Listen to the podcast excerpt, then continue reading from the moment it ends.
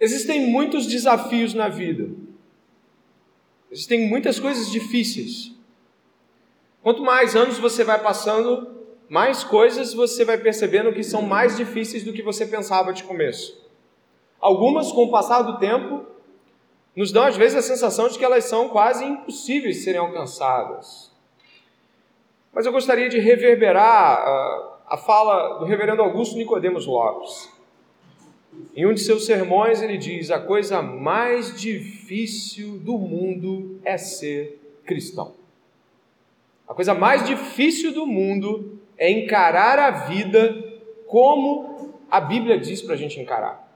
A coisa mais difícil do mundo é viver a existência humana consciente da vida enquanto um cristão.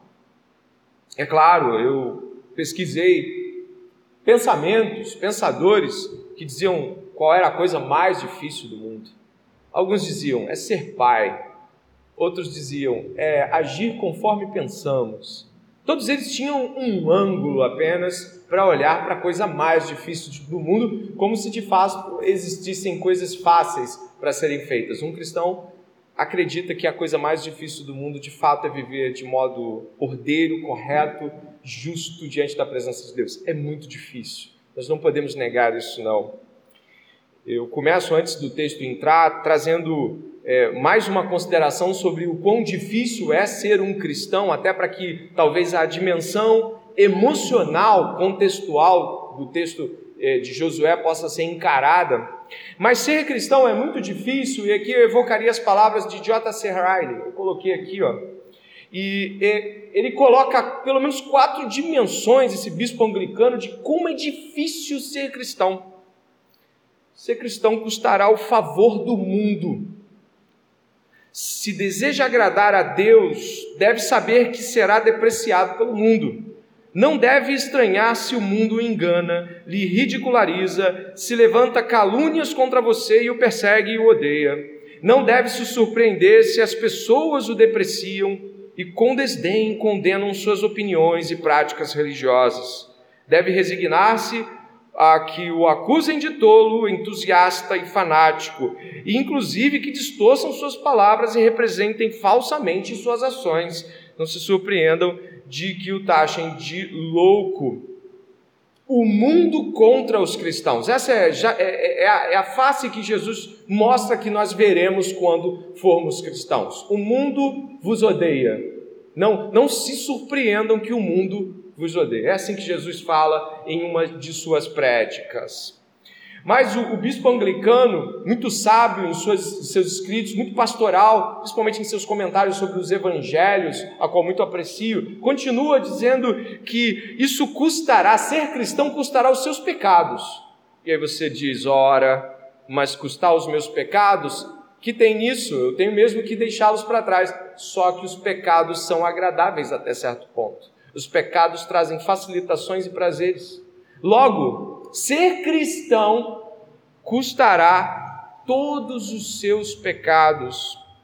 Deverá abandonar todo hábito e prática que sejam maus aos olhos de Deus. Deve virar o seu rosto contra o pecado, romper com o pecado, crucificar o pecado, mesmo contra a opinião do mundo não pode estabelecer nenhuma trégua especial com nenhum pecado que amava antes de sua conversão. Deve considerar a todos os pecados como inimigos mortais de sua alma e odiar todo o caminho de falsidade. Ser cristão é buscar cada dia uma luta implacável, uma luta que não vai acabar enquanto não estivermos no reino de nosso Pai. É uma luta implacável contra o pecado. Ser cristão é difícil, sim. Eu continuo dizendo que ser cristão é difícil, porque custará a sua justiça própria. Deverá abandonar o orgulho e a autoestima de sua própria bondade. Deverá contentar-se com o ir ao céu como um pobre pecador, salvo pela gratuita graça de Deus e pelos méritos e justiça de outro. Jesus, não pense que isso é fácil. Muitas vezes somos acometidos da ideia de que conseguimos. Você não? Consegui vencer um pecado, dizemos, né? Consegui fazer aquilo certo, dizemos. Hoje eu consegui me comportar nada disso vai entrar no céu, só os méritos de Cristo. E por último, ainda nas palavras do bispo anglicano, custará o seu amor a vida fácil. Em cada hora e em cada instante deverá vigiar sua conduta, sua companhia e os lugares que frequenta. Com muito cuidado haverá de dispor de seu tempo e vigiar sua língua, seu temperamento, seus pensamentos, sua imaginação, seus motivos e a sua conduta em, em suas relações diárias. Terá que ser diligente em sua leitura da Bíblia, em sua vida de oração, na maneira como passa o dia do Senhor e participa dos meios da graça eu continuo ainda fechando, eh, pedindo que o Lucas feche, mas eu continuo dizendo que ser cristão será lutar contra demônios, principados e potestades. Ser cristão vai ser um, um confronto contra Satanás, um, o príncipe das trevas, a qual nós somos ordenados a resistir a Satanás. Além disso, além disso, ainda há nossa própria fraqueza e pecaminosidade. Ainda há nossas próprias inclinações para o mal, nossos próprios desejos pecaminosos e cobiças e nossas tentativas de dizer que não queremos tanto mal que desejamos muitas vezes. Ainda há o desânimo, o medo, a angústia crises que não sabemos explicar de onde vêm, mas que moram dentro dos nossos corações e que muitas vezes nos fazem pedir que nós sejamos retirados da terra dos viventes. Ou você nunca fez isso, ou você nunca clamou pelo fim. Então, é diante disso tudo que eu gostaria de dizer para vocês, concordando com o reverendo Augusto Nicodemos, a coisa mais difícil do mundo é ser um cristão. E eu não quero nem entrar em desafios que eu considero pequenos perto desses grandes desafios, como desafios financeiros, desafios físicos, perdas de pessoas que também nos abalam muitíssimos. Então, ser cristão é a coisa mais difícil do mundo. Para viver nesse mundo tenebroso, nesse mundo difícil, nesse mundo onde ser cristão é uma tarefa árdua, nós somos encorajados por Deus a nos voltarmos para as Escrituras, a irmos na direção das Escrituras e procurarmos nela o encorajamento correto para essa jornada até o céu. As Escrituras, elas contêm tudo aquilo que precisamos saber em como devemos resistir a todos esses desafios que nós vimos agora a como nós devemos nos comportar, reagir, a de que modo devemos pensar e sentir sobre todas as coisas que tornam difícil a vida de alguém. O livro de Josué, que nós estamos hoje abrindo para começar, ele será o nosso guia nessa jornada. O livro de Josué, ele mostra como Deus cumpriu promessas que fez a Abraão, Isaac, Jacó e a Moisés também. O livro de Josué, ele traz toda uma dimensão dramática de como Deus estabelece suas promessas e as faz cumprir o livro de Josué também nos trará o drama pessoal, que já começa aqui no capítulo 1, do verso 1 ao 9, do líder Josué.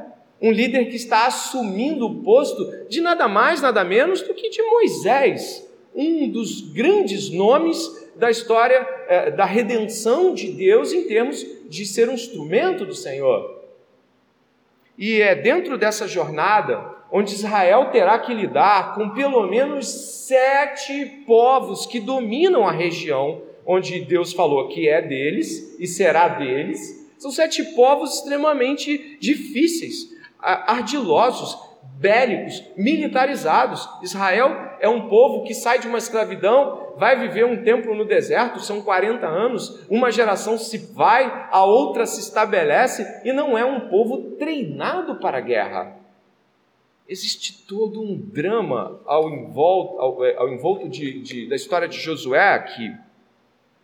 Mas ainda antes de entrarmos e colocarmos a nossa nosso estabelecimento aqui de, de, de texto em cima de Josué, nós devemos ter uma atitude similar a que irmãos nossos tiveram no primeiro século. Talvez você não saiba o quanto, mas os cristãos do primeiro século viam o livro de Josué com grande estima.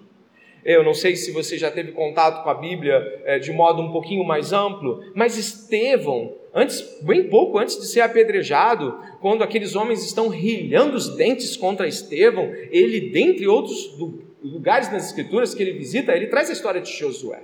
Ele traz a história de Josué como uma história onde Deus salva seu povo em uma ação miraculosa, e dentre tantos outros, Josué é citado.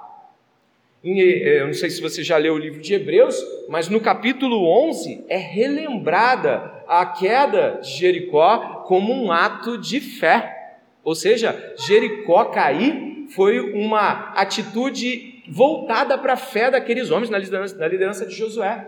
No versículo seguinte, a prostituta Raabe, citada em Josué, que vai ser para nós também tema de, de sermão daqui a algumas semanas, a prostituta Raabe, ela é referenciada como alguém que teve fé e venceu.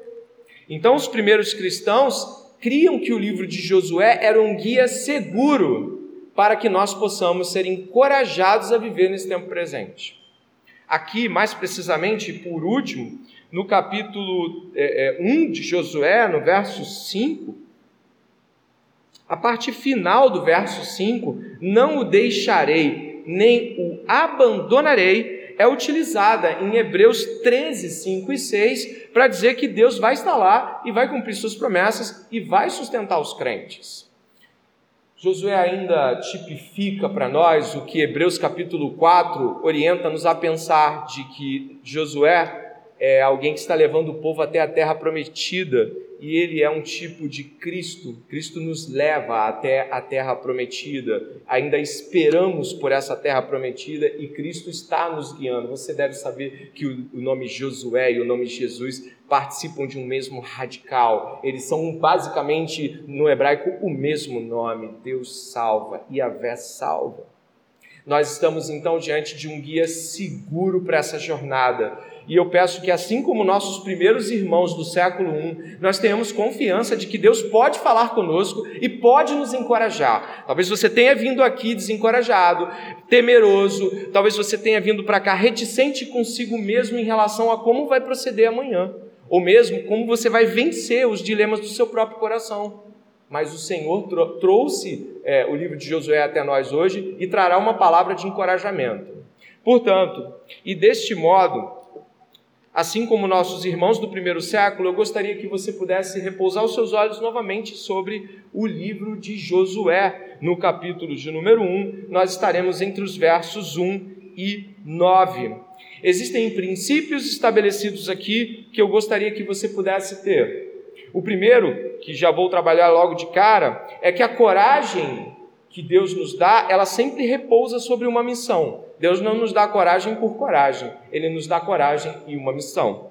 O segundo ponto que nós vamos trabalhar já já é de que Deus disse que fará, mas isso não muda o fato de que nós agiremos por meio de Sua palavra. Também estaremos diante de, do fato de que a coragem que Deus nos dá é ancorada em uma obediência irrestrita à Sua palavra. Gostaria então que você pudesse ir comigo logo de começo e observar os versos 1, 2, 3 e 4. Diz assim o verso 1: Depois que Moisés, servo do Senhor, morreu, o Senhor falou a Josué, filho de Num, auxiliar de Moisés, dizendo: Moisés, meu servo, está morto. Vocês talvez já devem ter ouvido falar sobre a história de Moisés. Mas, para que eu não me prolongue, existe um aspecto da história de Moisés que, geralmente, embora citada, não é percebida em alguns movimentos bíblicos. Moisés morreu e foi recolhido por um ato de desobediência que ele teve diante de Deus, por ter ferido a rocha em Meribá. Moisés, então, demonstrando instabilidade ou é, é, falta de respeito com a ordem dada por Deus, Deus diz: Você não vai entrar na terra prometida. E não entra. E Moisés não entra. Ele e aquela geração não entram. Moisés chega a olhar a terra do alto do monte, mas ele não entra na terra. Que tipo de sensação ou pensamento um líder deve ter diante de uma substituição tal como essa? Não foi uma substituição qualquer. Primeiro, porque Deus usou muito Moisés. Segundo, porque Deus mesmo afasta Moisés do ministério. Existe temor envolvido em uma ordem que vai ser dada é, em seguida. O encorajamento do capítulo 1, do verso 1 ao verso 9, ele vem num contexto emocional de muito temor diante de um Deus que afasta a liderança tal como a de Moisés. Então nós devemos ler o capítulo 1 é, com um contexto, como diz John Piper, uma contextualização um pouco mais emocional. Como está sendo difícil para Josué lidar com a ausência de Moisés e, ao mesmo tempo, ter que encarar o Deus que retirou Moisés de cena. Ainda assim, é importante ressaltar que a fala de Deus aqui, ela é primeiramente diretiva. Prepare-se, entre, pise lá dentro. Deus não está primeiramente preocupado com os sentimentos, embora depois ele o encoraje, mas Deus está ordenando. As ordens de Deus devem gerar fé em nossos corações. Quando Deus ordena, a resposta sempre deve ser fé. Quando Deus diz vá, a resposta é sempre amém. Quando Deus diz ponha seus pés aqui e nós colocamos os nossos pés aqui, vemos os milagres de Deus. Moisés está sendo ordenado a isso. Mas eu quero observar aqui, além desse aspecto emocional, que é muito importante, é o aspecto de que Deus dá uma ordem com uma missão. A missão está no verso é, 3, está entre o 2 e o 3. Ele vai falar o tamanho do lugar. Esse lugar é apropriadamente ali alguma coisa que vai quase desde a península do Sinai, entrando um pouco pela Arábia, subindo até onde nós temos o Irã, Iraque hoje. É um lugar muito maior do que o que Israel acabou conseguindo. Mas o fato é de que existem povos ali. Existem muitas pessoas ali que trazem muito medo para Josué encarar esse desafio. Mas eu gostaria de ler algumas frases aqui que, que eu separei para vocês. Não existe coragem sem missão, assim como não existe fé sem desafio. Você não é apenas corajoso para ser corajoso, mas você é corajoso para alguma coisa. Quanto a Moisés, um homem de Deus, ele morreu, mas Deus não morreu. Mas as, mas as direções de Deus não morreram mas os planos de Deus não morreram. Moisés morreu, mas isso não implica um segundo sequer em uma mudança de direção dos planos de Deus. Deus, ele não precisa que sejam dignos os homens para que eles sejam usados. Deus torna os homens dignos. E Deus não teme que sua causa falhe. O que isso quer dizer? Deus não vai te dar coragem sem um motivo para tal coragem. Ah, você é uma pessoa muito corajosa. Não, você foi corajoso porque você enfrentou determinada coisa. No primeiro ponto, eu gostaria de pensar com vocês de que Deus apresenta uma causa a este homem. Dê uma olhada aqui, por favor. No verso 2 e 3 a gente vai ler e você vai entender isso. Moisés, meu servo, está morto, verso 2. Prepare-se agora e passe a este Jordão, você e todo este povo, e entre na terra que eu vou, que eu vou dar aos filhos de Israel. Todo lugar em que puserem a planta do pé eu daria a vocês, como prometi a Moisés. Eu poderia seguir, mas ele continua dizendo o tamanho do território e de que ninguém resistirá a eles. Primeiramente, a missão chega. Quais são nossas missões como cristãos? Nós somos ordenados pelas Escrituras a ir e pregar o Evangelho a toda criatura. Nós somos intimados pelas Escrituras a ir adiante de onde outras pessoas não ouviram a palavra. Mas isso traz medo ou não traz? Traz. Mas isso é uma ordem, é uma missão cristã. Moisés, Josué está sendo ordenado a uma missão. Deus vai encorajá-lo após a ordenança da missão. Algumas pessoas parece que desejam se sentir encorajadas antes mesmo de estar diante da missão. É como se, olha, eu não sou uma pessoa muito corajosa. Talvez se Deus for me mandar para como nosso irmão hoje falou da Birmânia pela manhã, falando sobre a Dona Judson. Bom, se Deus me mandar para a Birmânia, é, eu não sei o que eu vou fazer. Então Deus te mandou para a Birmânia? Você já, você já está pregando falsa fé para si mesmo. Deus irá encorajar você, mas te dará a missão, te dará o desafio, te dará a muralha. o encorajamento de Josué vem depois de que as ordens de Deus são dispostas. Se lembra de Mateus capítulo 28, no finalzinho? Você se lembra? Eu gostaria que você pudesse ver. Vá até lá, marque Josué. O final de Mateus, capítulo de número 28, traz uma dimensão muito parecida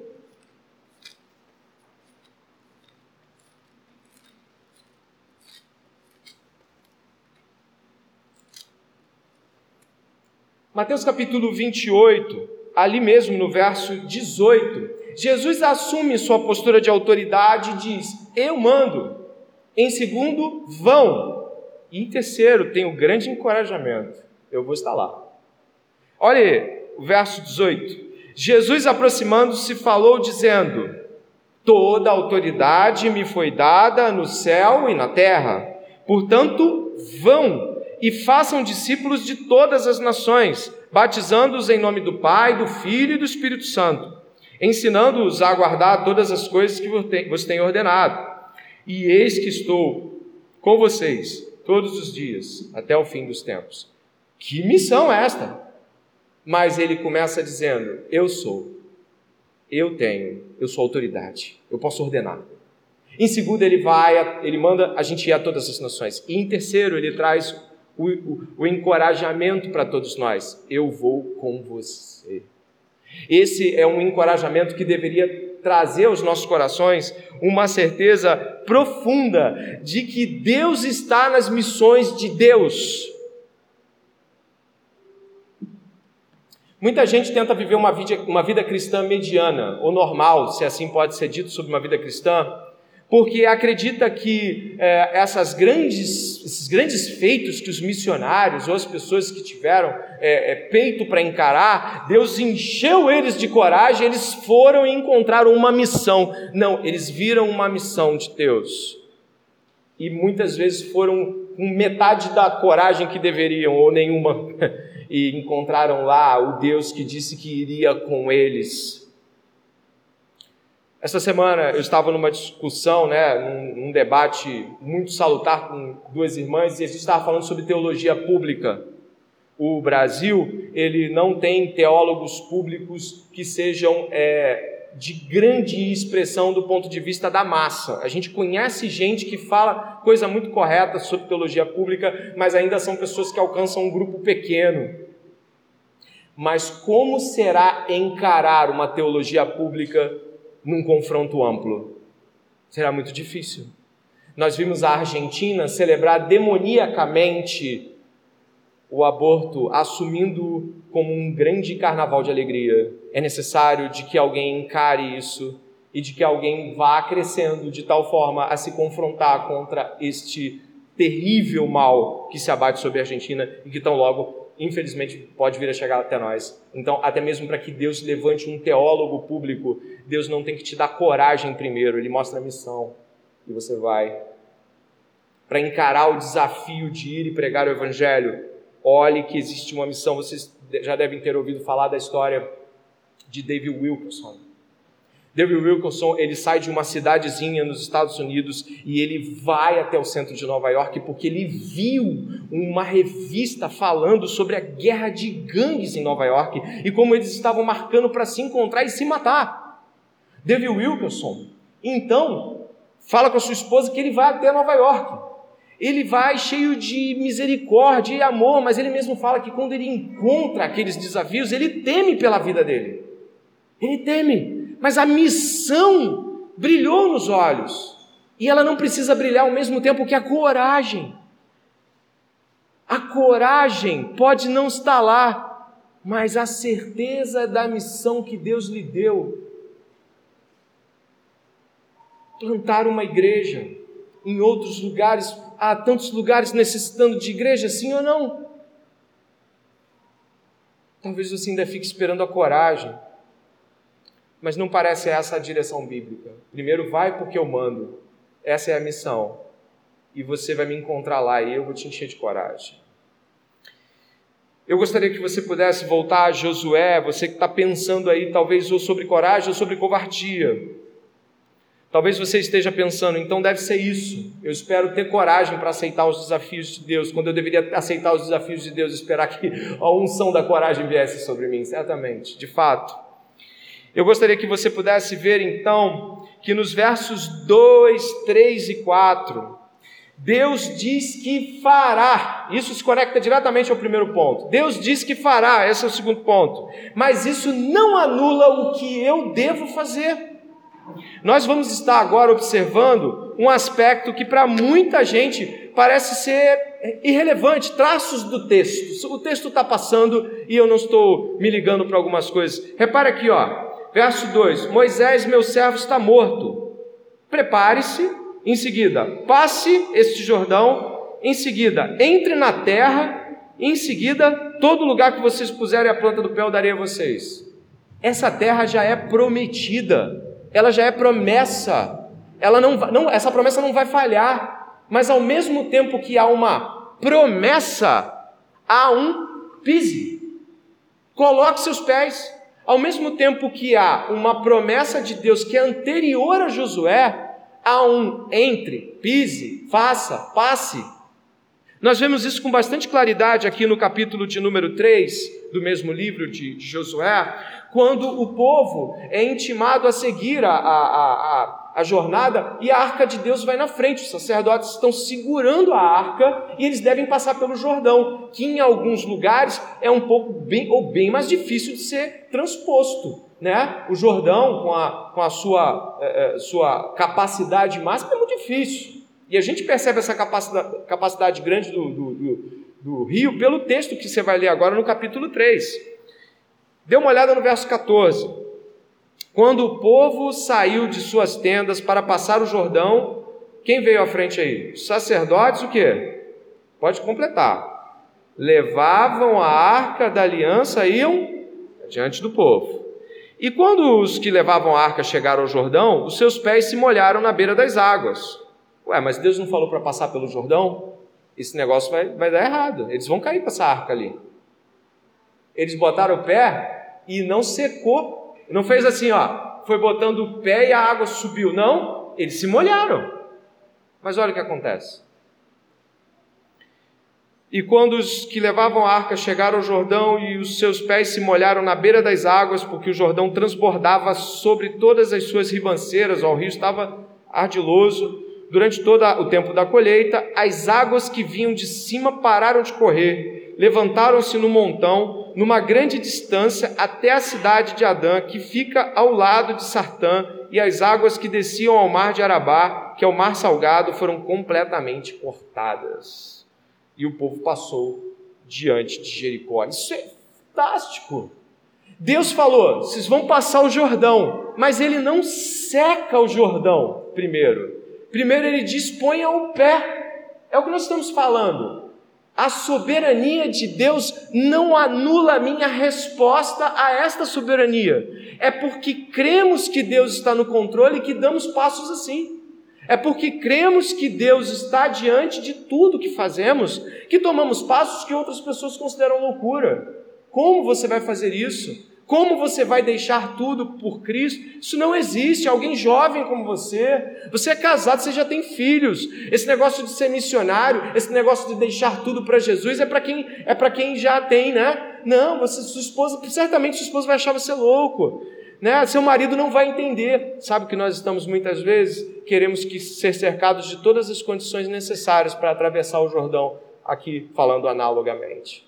Nós precisamos crer que a soberania de Deus e as promessas que Deus fez a seu povo, e nós cremos que somos, de certa forma, ou de muitas, a continuidade de Israel, mas enquanto realidade objetiva, hoje o povo de Deus é a sua igreja. E nós precisamos agir diferente, de esperar circunstâncias favoráveis para dar passos tais como esse. Se Deus ordenou que seja feito. E é claro, todo mundo aqui devia estar imaginando que a água ia levar embora. Moisés tem medo quando o mar vermelho está diante dele e diz: O que, que eu vou fazer? Tem o Egito atrás de mim correndo e tem o mar, que não tem ninguém passa marco com esse pessoal todo aqui. Esse desafio fica muito mais claro para nós quando nós vemos, eu gostaria que você fosse ao Novo Testamento, na carta de Pedro, a sua segunda carta, para que você possa entender como é que Deus trabalha dando promessas, sendo soberano no cumprimento das promessas, e ainda assim isso não anula o modo como devemos agir e responder a tais promessas.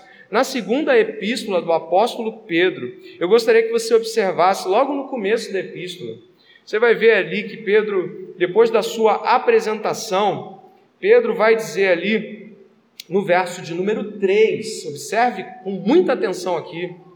Ele diz assim, o apóstolo Pedro: Pelo poder de Deus nos foram concedidas todas as coisas que conduzem à vida e à piedade, pelo pleno conhecimento daquele que nos chamou para a sua própria glória e virtude. Por meio delas, ele nos concedeu as suas preciosas e muito grandes o quê?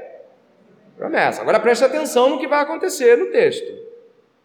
Para que por elas vocês se tornem coparticipantes da natureza divina, tendo escapado da corrupção das paixões que há no mundo. Por causa disso, concentrando todos os seus esforços Acrescentem a fé que vocês têm, a fé nas promessas. Acrescentem as coisas que vão se seguir agora. Acrescentem, uh, acrescentem a fé que vocês têm a virtude, a virtude o conhecimento, ao conhecimento o domínio próprio, ao domínio próprio a perseverança, a perseverança a piedade, a piedade a fraternidade, a fraternidade o amor porque essas qualidades, estando presentes e aumentando cada vez mais, farão com que vocês não sejam inativos e nem infrutíferos no pleno conhecimento do nosso Senhor Jesus Cristo. Sabe o que ele está dizendo aqui? Que existe a fé de que Cristo cumprirá suas promessas. Deus falou que vai cumprir, ele vai cumprir. Mas ele está dizendo: acrescente a esta fé uma operosidade Acrescente a esta fé uma ação virtuosa. Acrescente a esta fé uma dimensão prática em resposta das promessas dadas. O que Josué está ouvindo aqui é muito difícil. Ele está ouvindo que ele vai ter que tomar conta de uma região enorme, com um povo não treinado, incapacidade militar. O seu líder e o seu quase pai na fé morreu há, há semanas antes Josué está certamente em uma sensação de como eu vou fazer isso. E Deus está dizendo: Eu prometi, eu vou cumprir, e você vai botar os pés lá, e você vai andar, e você vai tomar posse. Esse modo como Deus trabalha as coisas é que muitas vezes nós não nos damos conta. A gente pensa assim, né? E muitos de nós talvez já se viram nesse pensamento. Para que vou orar se Deus sabe quando eu vou orar ou preciso orar ou não? Para que, que eu vou fazer se Deus sabe o momento certo? Sabe quando as pessoas acabam sendo paralisadas por uma falsa dimensão de eleição e predestinação? Elas passam a ser arrebatadas por uma dimensão onde essas coisas estão lá e parecem ser é, algo como eu fico aqui enquanto as promessas vão se cumprindo pelas fileiras da igreja. Isso não é realidade bíblica. A realidade bíblica é de que o autor da fé é também o consumador da fé. A promessa sobre Jesus é de que ele seria o cumprimento de tudo que viria acerca do Messias. E ele cumpriu isso com obra, ele cumpriu isso com vida prática, ele cumpriu isso colocando a mão na massa e vivendo vida real e encarnacional de todas as suas promessas. Eu creio que Deus possa nos fazer missionários, teólogos públicos, pessoas que vão adiante de nossas realidades e que vão arrebatar pessoas para Jesus Cristo. Eu creio, e você deveria crer nisso também. Mas isso necessita de passos correspondentes a tais promessas. Seguindo, eu gostaria que você pudesse voltar a Josué, nós estamos fazendo um arco de teologia bíblica aí, indo para o velho, para o novo. Mas eu gostaria que você voltasse para Josué, eu marquei aqui com o meu marcador de Bíblia.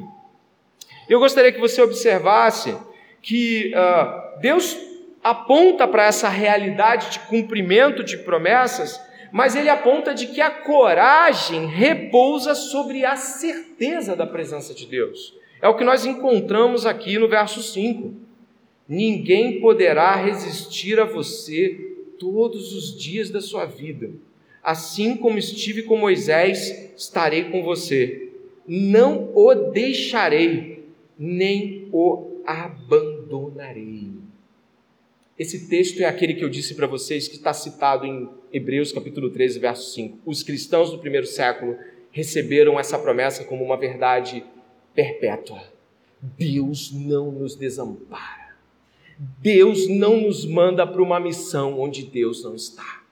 Deus não, não, não nos manda para um lugar onde Ele não esteja. Deus não nos dá uma coisa que não podemos fazer, porque Deus, quando nos dá uma coisa, faz através de nós. Deus não nos faz colocações e chamados como se, bom, agora é com você, isso não existe. Deus nos chama para coisas que Ele faz através de nós, conosco, permanecendo em nossos corações e agindo através de nossas ações. E eu gostaria que agora você pudesse, já pensando em todas as realidades que talvez te impeçam de dar passos mais profundos na direção das coisas que Deus chama a cada cristão. Eu gostaria, antes de passar para mais esse ponto, indo para os 15 minutos finais da pregação, eu gostaria de salientar que isso vale também para a luta contra o pecado. A luta contra o pecado é uma batalha, ela é árdua, ela é difícil. A luta contra o pecado às vezes dá dimensões de que parece que a gente não vai vencer aquilo, mas é ordenado a santificação, não é? A santificação é ordenada. Não nos é ordenado de que lutemos contra os, pe os pecados? É ordenado. Então, se é ordenado que lutemos contra o pecado, se é ordenado que nos bus busquemos a santificação sem a qual ninguém verá Deus, sabe o que acontece? Deus operará tal coisa Deus irá diante desse desafio do seu e do meu pecado e venceremos nele. Eu gostaria que você pensasse firmemente sobre desafios que às vezes não são dar um passo para ir para a Ásia, mas é dar um passo e dizer: eu não consigo manter leitura bíblica, eu não consigo vencer o olhar pecaminoso, eu não consigo vencer o toque de pecado, eu não consigo vencer, Senhor. Será que o Senhor me chamou para uma santificação que não será alcançada? Vai ser alcançada. Porque se o Senhor ordenou, o Senhor estará com você. O que falta muitas vezes é a compreensão de que nossos passos na direção das ordenanças de Deus se estabelecem na na fé de que ele cumprirá a promessa, seja ela da missão ou seja ela da santificação. Indo para o versos 6, 7, 8 e 9, é preciso saber que nós vamos estar agora em uma, uma série de afirmações que apontam para a palavra de Deus. Nesse momento, Deus está falando com Josué sobre a importância da palavra de Deus no cumprimento das promessas na vida de Josué.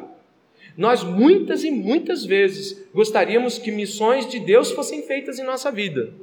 Gostaríamos que pecados fossem vencidos, que tivéssemos mais coragem para encarar as missões que Deus apresenta para nós, mas nós não temos atenção ao que Deus vai falar para Josué aqui agora, principalmente do 7 até o, o, o 9. No verso 6, o encorajamento de Deus, que começa com o verso 5, eu vou estar lá, eu não vou te abandonar, ele prossegue para o verso 6, dizendo: Seja forte e corajoso, porque você fará este povo herdar a terra que, sob juramento, prometi dar aos pais deles. E o verso 7 diz assim: Tão somente seja forte e muito corajoso para que você tenha o cuidado de fazer segundo toda a lei que o meu servo Moisés ordenou. Não se desvie dela, nem para a direita, nem para a esquerda, para que seja bem-sucedido por onde quer que você andar. Não cesse de falar deste livro da lei, pelo contrário, medite nele dia e noite, para que você tenha o cuidado de fazer segundo tudo o que nele está escrito. Então você prosperará e será bem-sucedido. Deus deu uma missão e disse: tem um modo com o qual a missão será bem sucedida. Deus deu a missão e deu o um modo de operação da missão. Ele deu a missão, disse que vai estar com Josué e disse também como Josué fará com que essa missão seja cumprida de modo correto. E aqui eu quero manter a, afirmação é, dizendo que a coragem ancorada na obediência à palavra de Deus, é uma coragem vitoriosa. Uh, o verso 8 nos traz detalhes importantes sobre o que devemos saber. O verso 8 fala de que não devemos cessar, aqui Josué, não deve, você não deve cessar de falar deste livro da lei, pelo contrário, medite nele dia e noite. Porém, o verso de número 7 começa dizendo o seguinte: não se desvia nem para a esquerda nem para a direita do que está escrito aqui. Não improvise sobre a sua vida. Não traga é, dimensões de improviso sobre o seu fazer. Você não está em você não está em possibilidade de dizer como vai querer fazer as coisas que eu ordenei. Faça todas elas. Cumpra todas elas. Então, aquelas que lhe parecerem mais difíceis ou não, cumpra todas elas. Em seguida, diz: não deixa de falar desse livro. Isso é estranho. Um chefe militar que vai ter que pegar nas armas e destroçar sete povos para tomar conta de uma região. As ordens que ele está dando são ordens que você não encontra paralelo em nenhuma dimensão possível militar. É, leia o livro da sua fé, obedeça ao livro da sua fé, fale. Isso não parece fazer sentido para conquistar uma terra. Ele está dizendo, fale. E diz mais: não, ó, pelo contrário, ó, não cesse de falar, verso 8 desse livro da lei. Pelo contrário, medite nele dia e noite, para que você tenha o cuidado de fazer tudo o que nele está escrito. Então você prosperará e será bem-sucedido. Eu tentei várias formas, observando teólogos, comentários, tentei fazer aqui o tudo para entender a realidade.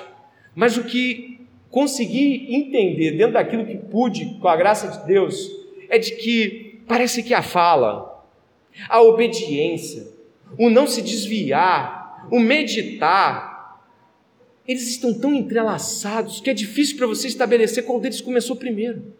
Será que ele começou lendo e aí ele obedeceu?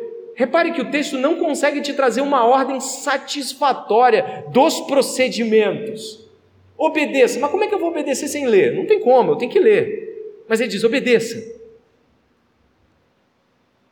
Compreendo que poderíamos traçar uma possível ordem. Eu leio, então eu creio, então eu obedeço, então eu falo, então eu não desvio. Mas o fato é de que as coisas estão amarradas aqui. Aquele que lê, lê porque crê. Aquele que, que obedece, obedece porque leu. Mas não consegue obedecer se não meditar. E aquele que medita, aquele que lê, não consegue não falar.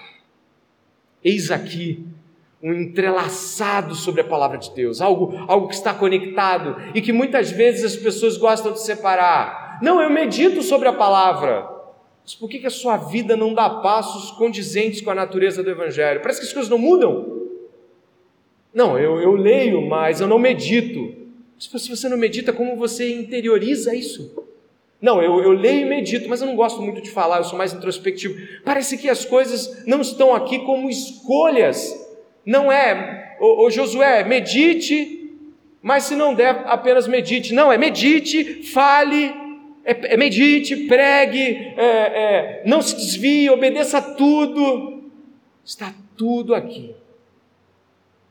A vida de prosperidade, na vitória da missão dada para Josué, é uma vida que expõe diligentemente que todas as realidades que envolvem a palavra, ler a palavra, meditar na palavra, obedecer a palavra e pregar a palavra, estão na natureza relacional de um crente com seu Deus. Não podemos negociar nada em relação a esse, esses quatro pontos aqui. Quando negligenciamos um, vamos nos perdendo nos outros. Quando nos, nós nos deixamos de fazer um aspecto, os outros vão indo por água abaixo, e quando você vai ver, você já não está mais lendo, não está mais meditando, você não está mais falando de Deus, e você também não está obedecendo. É assim que é, uma enxurrada, é como se tudo se destruísse. Aqueles que já tiveram a oportunidade da frieza espiritual ter abatido as suas vidas, talvez você seja uma dessas pessoas que, como eu, teve essa experiência terrível. Você depois não sabe se aquilo começou porque você não orava ou porque você não lia.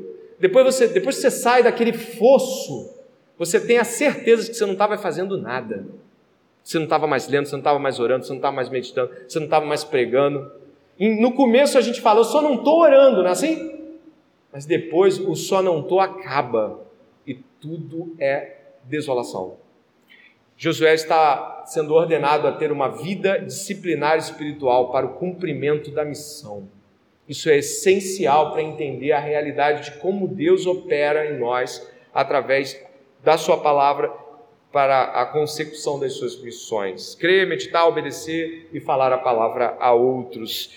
E por último, nós temos o um encorajamento repetido. Observe só. Verso 9: Não foi por isso que eu ordenei? Seja forte e corajoso, não tenha medo, nem fique assustado, porque o Senhor seu Deus estará com você por onde quer que você andar. Essa realidade cristã inegociável, ela vai ser o nosso último texto bíblico lá em Timóteo, na primeira carta, onde Paulo está encorajando um jovem, um jovem que muitos acham que tinha um pé na covardia, o jovem Timóteo. Seu pupilo, que depois talvez seja aquele que, que vai levar os seus ensinos adiante, né? Na, na segunda epístola de Timóteo, Paulo insta de que Timóteo não, não cesse de, de, buscar as realidades que Paulo também buscava, o sofrimento cristão, o estar diante dos, dos aspectos mais difíceis da missão. Nós estamos agora é, 1400 anos depois a gente vai encontrar Paulo e Timóteo no capítulo 6 da primeira epístola. E olha o que Paulo vai dizer para Timóteo e como nós encontramos essa realidade completamente ligada a Josué capítulo 1. Diz assim no capítulo de número 6, no verso de número 11, observe por favor. Mas você, olha como é que ele chama Timóteo, fala aí homem de Deus. Você sabe que essa expressão era utilizada para os profetas do Velho Testamento? Elias era homem de Deus, Eliseu era homem de Deus, Moisés era homem de Deus. Olha como é que Paulo está falando aqui com Timóteo, chamando ele de homem de Deus, tal como os grandes legados cristãos apontavam para os homens de Deus do Velho Testamento. Mas você, homem de Deus, fuja de tudo isso. Ele vai falar aqui da de todo, todo perigo da riqueza, da luxúria, da perversão, da impiedade, ele vai tratar sobre isso. Siga a justiça, a piedade, a fé, o amor, a perseverança, a mansidão. Combata o quê? Bom combate, da fé. Olha que trecho interessante. Tome posse da vida eterna. Peraí. Tome posse da vida eterna, parece até que ele pode tomá-la como se ela estivesse disponível a um ponto de que só tomando você. Não, essa é a maneira com a qual a Bíblia aponta para como nos tornamos cristãos e vivenciamos esse cristianismo. Nós tomamos posse da promessa, agindo em resposta a estas promessas. A promessa está lá. Nós agimos em resposta, nós, nós não buscamos a Deus. Deus nos busca com Suas promessas e implanta fé no nosso coração. E essa fé é correspondida com uma ação, e essa ação aqui é engraçado, né? Ela é chamada de bom combate. E aí, para lembrar de Josué, Josué estava diante de confrontos, combates internos e externos, medos internos e confrontos externos com o inimigo. E Deus estava encorajando Josué, e agora Paulo está dizendo para Timóteo lutar o bom combate. Como é mesmo que Paulo termina a sua segunda epístola? Combatendo o quê? Ele se via em um campo de batalha.